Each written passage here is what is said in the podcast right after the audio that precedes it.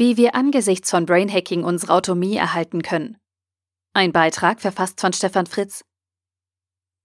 In ihrem neuesten Buch Mein Kopf gehört mir, eine Reise durch die schöne neue Welt des Brainhacking, sucht Miriam Meckel in 14 Stationen nach den aktuellen Möglichkeiten, wie wir Menschen unseren Geist und die irdischen Beschränkungen der Natur mit Hilfe modernster Technologien erweitern und überwinden können.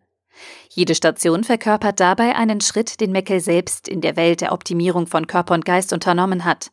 Entweder durch umfangreiche Recherchen oder in Form von Selbstversuchen. Wir Menschen versuchen seit Urzeiten, unsere Möglichkeiten mit Hilfe von Technologie zu verbessern.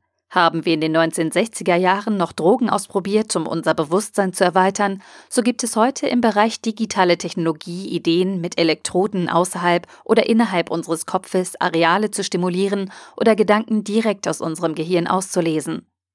Brainhacking soll uns und unser Denken schneller, präziser und besser machen. Wohin führt uns diese Welt der Selbstoptimierung, die mittlerweile nicht einmal mehr vor diesem weitestgehend unbekannten Körperteil Kopf halt macht? Egal ob weniger Schlaf oder die gezielte Verbesserung einzelner menschlicher Eigenschaften, es scheint nichts zu geben, an dem nicht gefischt oder experimentiert wird.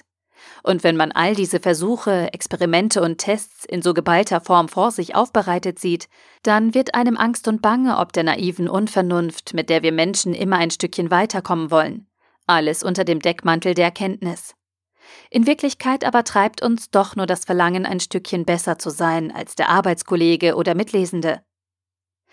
Die Vision, an der aktuell geforscht wird, nämlich die vielen menschlichen Gehirne zu einem großen Mensch-Maschine-Hirn zusammenzuschalten, kann kein Erfolgsmodell der Menschheit werden. Es ist klar abzusehen, dass wir Menschen unseren freien Willen verlieren werden, wenn in immer direkter Form Einfluss auf unser Gehirn und damit auf unser Denken, unsere Wahrnehmung, unsere Gefühle und unser Bewusstsein genommen wird.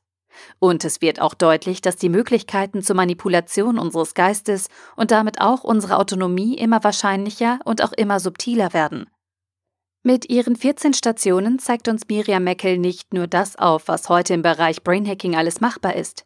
Sie umreißt auch die Grenzen, über deren Einhaltung wir wachen sollten, damit wir nicht zu Sklaven der Technologie werden.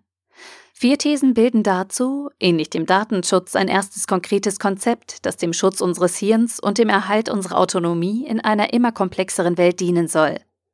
Ein wirklich tolles Werk, das nicht nur den aktuellen Wissensstand zur technologischen Manipulation unseres Hirns widerspiegelt, sondern uns auch ein Werkzeugset an die Hand gibt, mit dessen Hilfe wir sowohl für unsere Autonomie und digitale Souveränität als auch für unser Bewusstsein kämpfen können. Klarer Lesetipp.